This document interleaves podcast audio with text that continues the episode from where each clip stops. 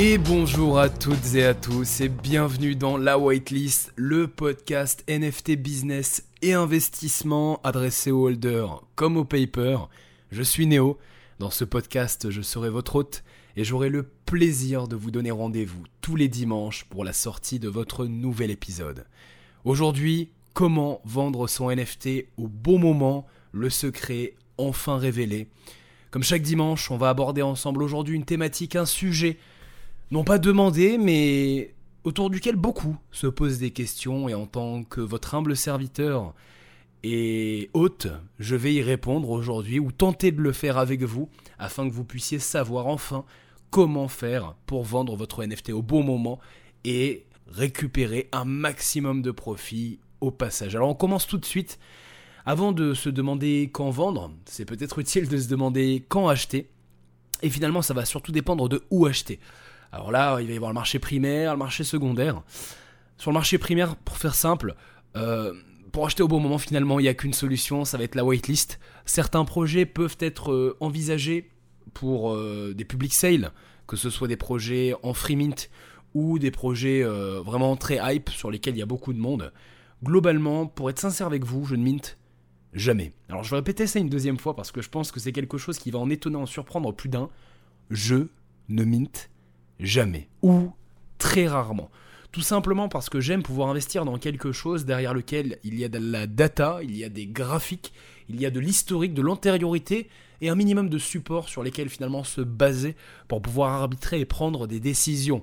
Ça m'arrive, euh, voilà, euh, très occasionnellement, rarement de mint certains projets car j'ai confiance en l'équipe et je sais qui est derrière et comment euh, les choses devraient pouvoir se goupiller, mais il y a trop d'éléments, de facteurs, de variables euh, hors de, portée ou du contrôle des membres de l'équipe derrière le projet qui peuvent faire que le projet eh euh, subisse quelques complications lors du mint, comme par exemple un problème sur le smart contract, sur le site internet, un piratage ou autre, que je préfère toujours attendre, avoir un petit peu de recul, même si c'est que de quelques heures ou jours, avant de me positionner sur un projet. Autrement, la plupart du temps, ça va être sur le marché secondaire. Et sur le marché secondaire, eh bien, quand acheter? C'est très simple. Et ça se résume en une phrase qui va vous permettre d'avoir les quatre indicateurs et points principaux à observer. Alors là, ce que je vais vous dire, c'est une pépite de valeur. Et ça va venir synthétiser toutes les informations que vous allez pouvoir retrouver ailleurs euh, en ce qui concerne le flip. Ouvrez bien vos oreilles. Ça va être très rapide. Un floor fin, un nombre élevé de détenteurs uniques, un pourcentage faible de NFT listés à la vente et un bon volume sont les quatre points principaux à observer. Si vous avez un floor price relativement fin, c'est-à-dire que pour passer euh, de 0 à 1, il n'y a besoin que de très peu de ventes, qu'il y a un nombre élevé de détenteurs uniques, c'est-à-dire de wallets qui détiennent qu'un seul NFT sur le projet, un pourcentage faible de NFT listés à la vente, quoique ce point peut encore parfois dans certains cas, on a notamment vu récemment sur Gobelin, euh, ne pas être une obligation, et enfin, un bon volume, un bon volume de transactions, mais surtout de vente et donc d'achat, ça va être 4 euh, points principaux suffisants dans 90% des cas pour vous positionner sur une collection NFT à flip sur le marché secondaire au bon moment. Enfin, à ça j'ajouterai buy the dump. Voilà, c'est une phrase un peu bête, buy the dump, celle de pump c'est une règle d'or dans les NFT à respecter et qui peut se comprendre et s'observer de par l'analyse euh, technique que vous ferez sur l'ensemble des projets NFT. C'est notamment quelque chose qu'on aborde au quotidien chez Trinity.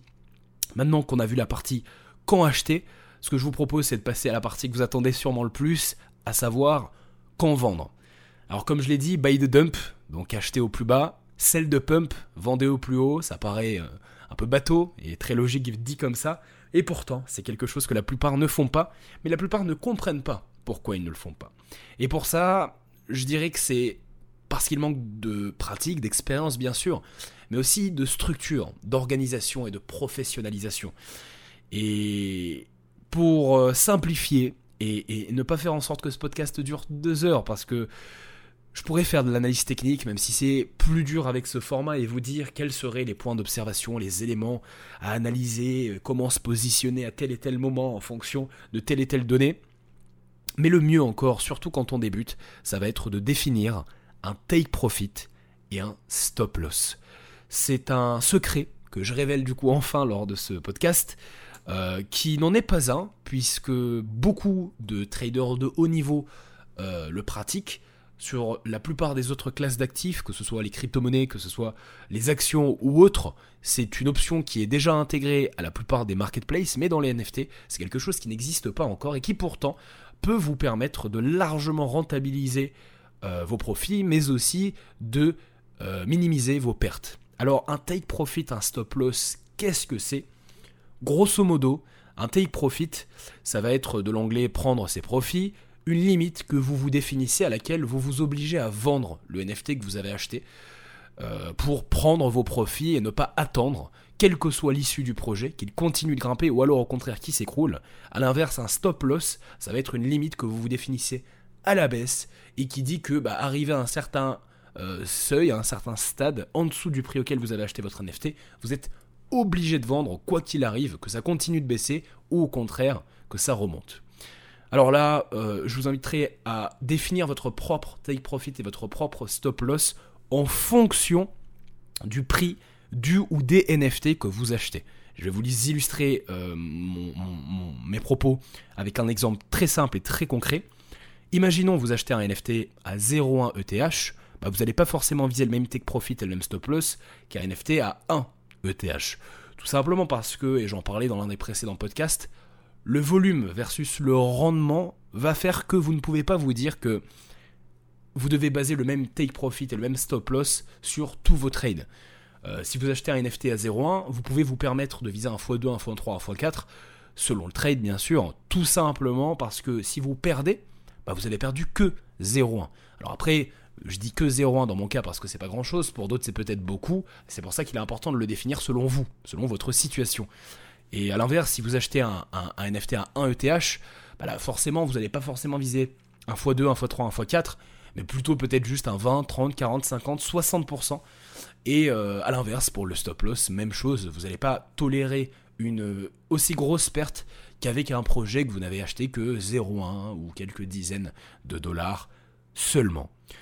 Donc c'est quelque chose d'assez basique finalement, dont on entend encore une fois pas trop parler et que pourtant la plupart des traders que je côtoie hein, dans les NFT au quotidien utilisent, que ce soit sur un coin de papier qu'ils ont écrit ou sur un doc, euh, tout simplement parce qu'il n'existe pas encore d'outils ou de features sur les marketplaces qu'on a l'habitude d'utiliser lorsqu'on fait du trading dans les NFT pour embarquer euh, directement cette option. Pourtant ça existe déjà ailleurs sur l'ensemble des classes d'actifs et marchés. Alors petit disclaimer sur le take profit et le stop loss, il faut rester vigilant en ce sens que l'intuition, en tout cas pour ma part, joue un rôle fondamental dans mes prises de position dans les NFT. Alors attention, pas les émotions, hein, mais bel et bien l'intuition. L'intuition, vous allez la développer en développant votre expérience, en pratiquant, et parfois elle va prendre le pas sur, euh, sur euh, le, take profit et le stop loss gravé dans la roche que vous aurez défini et prévaloir finalement sur tout le reste, tout simplement parce que vous verrez peut-être certains patterns que vous avez reconnus de par euh, bah, l'expérience et les compétences que vous avez développées et qui vont vous faire prendre une décision à l'opposé peut-être du take profit et du stop loss que vous avez défini. Donc en soi, ça doit pas être une bible que vous respectez à la lettre, mais plutôt une base qui est bonne à avoir surtout au début pour savoir où aller comment y aller, mais surtout quand y aller. Enfin, je termine sur le quand vendre en vous disant que, et là, encore une fois, je vous invite à ouvrir grand vos oreilles parce que, en une phrase très simple, vous allez pouvoir retirer beaucoup de valeur de mes mots. La clé de la rentabilité dans le flipping de NFT ne réside pas dans les marges, mais dans les volumes. Alors qu'est-ce que ça veut dire? Ça veut tout simplement dire que pour une majorité d'investisseurs, que ce soit à petit ou à gros portefeuille, acheter plusieurs NFT à flip vaut souvent mieux que d'en acheter un seul. Pourquoi? Eh bien tout simplement parce que en en achetant plusieurs, vous pouvez vous permettre de revendre le NFT à des marges plus faibles. Pourquoi? Parce que vous allez revendre un plus gros volume. Tandis que quand vous n'en achetez qu'un, et là je parle que sur une seule collection hein, bien sûr, vous allez être obligé de le vendre à un certain volume, à une certaine marge si vous voulez véritablement rentabiliser votre position. Bien qu'au début, on n'ait pas forcément toujours le choix et que ce soit pas forcément accessible à tous d'acheter plusieurs NFT d'une seule et même collection à trade, quoique avec les free mint, on a de plus en plus d'opportunités qui émergent euh, durant le bear market, permettant même à ceux qui n'ont pas ou peu d'argent de réussir à le faire fructifier en ayant les bonnes stratégies. Donc par rapport à ça, j'espère que vous l'avez compris. Autrement, pour vous donner un ultime euh, exemple en illustrant mes propos, imaginons que vous achetiez 10 NFT à 10 dollars et que vous décidiez de les revendre chacun à 30. On va dire que vous payez 10 de marge, 10 euh, pardon, de, frais euh, divers en gaz, en royalties, etc. À la fin, il vous reste 10. Bah, 10 fois 10, vous avez fait 100.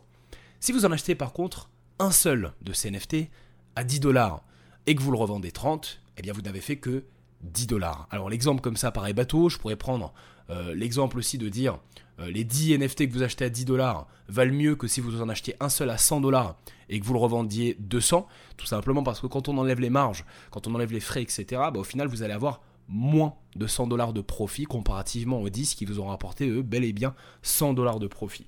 J'espère que c'est clair en tout cas. Si jamais, n'hésitez pas à me contacter. Hein, euh, je reçois pas mal de, messages suite au podcast que je fais, des gens qui me posent des questions. Vous avez également la possibilité, euh, dans la description de ce podcast, d'enregistrer une question à l'oral pour apparaître directement dans le podcast et que je vous y réponde en direct. Je termine en disant euh, qu'il est important, comme je l'ai dit précédemment, de professionnaliser votre trading. Si vous prenez les NFT au sérieux, que ce soit pour vous construire un véritable métier ou alors tout simplement pour diversifier vos investissements ou vous créer une source de revenus sur le côté, vous devez de vous professionnaliser dans votre travail. Euh, ce n'est pas un jeu, même si ça peut être amusant et, surtout passionnant. C'est bah, une véritable façon de gagner de l'argent. Et aujourd'hui, seuls ceux qui se professionnalisent, qui traquent leurs performances, qui utilisent les bons outils, les bonnes sources, qui rejoignent les bonnes alphas, réussissent. Récemment, par exemple, chez Trinity, parmi les nombreux projets euh, dont on a fait le call et qu'on a partagé euh, aux membres du, Discord à Flip, euh, il y avait Immortal Player Character, dont vous avez peut-être entendu parler, qui était un petit peu partout en trending sur les charts, sur les marketplaces, et où bah, les membres qui se sont positionnés au plus bas, hein, on l'avait call à 0,08, sont ressortis à 0,2, 0,3, 0,35 je crois au pic, et ont pu bah, générer plusieurs centaines de dollars très très très facilement, très rapidement parce qu'ils ont été au bon endroit au bon moment. Et aujourd'hui, malheureusement, la plupart de ceux qui s'investissent dans les NFT n'ont pas les bonnes stratégies, n'ont pas les bons outils, n'ont pas les bonnes euh, informations et se retrouvent donc eh bien, à perdre de l'argent, comme euh, plus de 90% de ceux qui sont sur ce marché. Merci à vous d'avoir écouté ce podcast jusqu'au bout. N'hésitez pas à vous abonner pour ne rien manquer et à laisser une note selon la plateforme de streaming sur laquelle vous vous trouvez. Comme vous le savez, ça m'aiderait énormément à mieux être référencé. Partagez ce podcast autour de vous s'il vous a plu. Quant à nous, nous nous donnons rendez-vous dimanche prochain pour la suite de votre hebdomadaire et d'ici là, que le pump soit avec vous.